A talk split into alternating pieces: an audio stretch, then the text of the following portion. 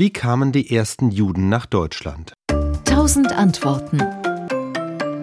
Streng genommen kamen sie nicht nach Deutschland, sondern sie lebten schon lange hier, bevor es so etwas wie Deutschland gab, nämlich im zweiten bis dritten Jahrhundert nach Christus, als das, was heute Süddeutschland ist, Teil des Römischen Reiches war. Das heißt, sie kamen mit den Römern und das belegen auch archäologische Zeugnisse aus jener Zeit, Objekte etwa, die an den traditionellen siebenarmigen Leuchter, die Menorah, erinnern. Also wir haben viele spätantike Funde aus dem zweiten bis vierten Jahrhundert, also beispielsweise Lampen, Öllampen, die Spiegel dann das Motiv der Menorah tragen. Die haben wir aus Trier, aus Augsburg. Wir haben Bleiplomben, auf denen eine solche Menorah dargestellt ist. Sagt Thomas Otten. Er leitet das Jüdische Museum im archäologischen Quartier Köln-Mikwa.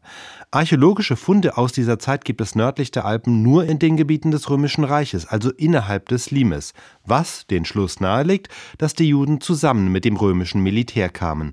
Das ist auch plausibel, denn nach der Eroberung Jerusalems durch die Römer, nach der Zerstörung des Tempels im Jahr 70 und dem niedergeschlagenen Bar Kochba-Aufstand, verließen die meisten der noch verbliebenen Juden ihre Heimat oder wurden versklavt. Ihre Nachfahren verteilten sich über Italien auch in den Norden des Römischen Reiches als Teil der römischen Armee oder als Händler, worauf die besagten Lampen schließen lassen, aber auch Schmuckstücke mit jüdischer Symbolik.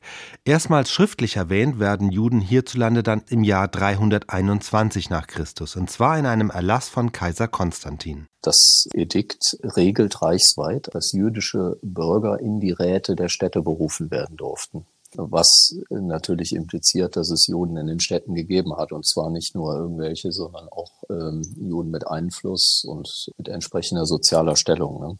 Denn in den Stadtrat berufen zu werden, war nicht nur eine Ehre, sondern auch mit finanziellen Verpflichtungen verbunden. Und da die Städte in den römischen Provinzen immer knapp bei Kasse waren, hofften sie, über jüdische Händler in den Stadträten etwas flüssiger zu werden. Köln wird explizit genannt. Es ist höchstwahrscheinlich so, dass der Rat der Stadt Köln den Kaiser angeschrieben hat und um eine Regelung gebeten hat.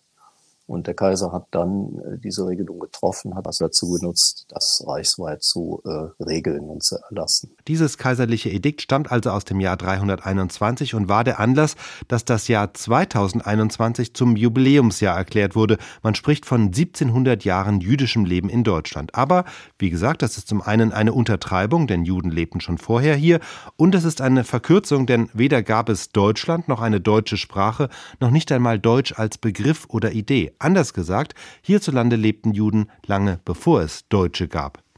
SWR Wissen. Tausend Antworten.